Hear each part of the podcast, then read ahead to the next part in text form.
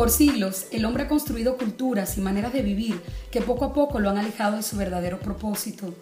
Aquí compartiremos códigos para una vida plena. Aprenderemos a vivir en contra de la cultura autodestructiva y descubrirás todas las potencialidades que te ofrece ser un hijo de Dios.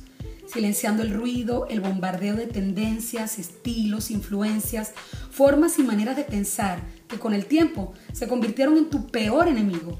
Hábitos y costumbres que muchas veces te llevaron a la autodestrucción. En este podcast conocerás todo aquello que altera el orden del Creador en tu vida, las diferentes distorsiones que solo traen desequilibrio entre tu alma, cuerpo y espíritu. Pero también descubrirás el depósito de la eternidad en ti.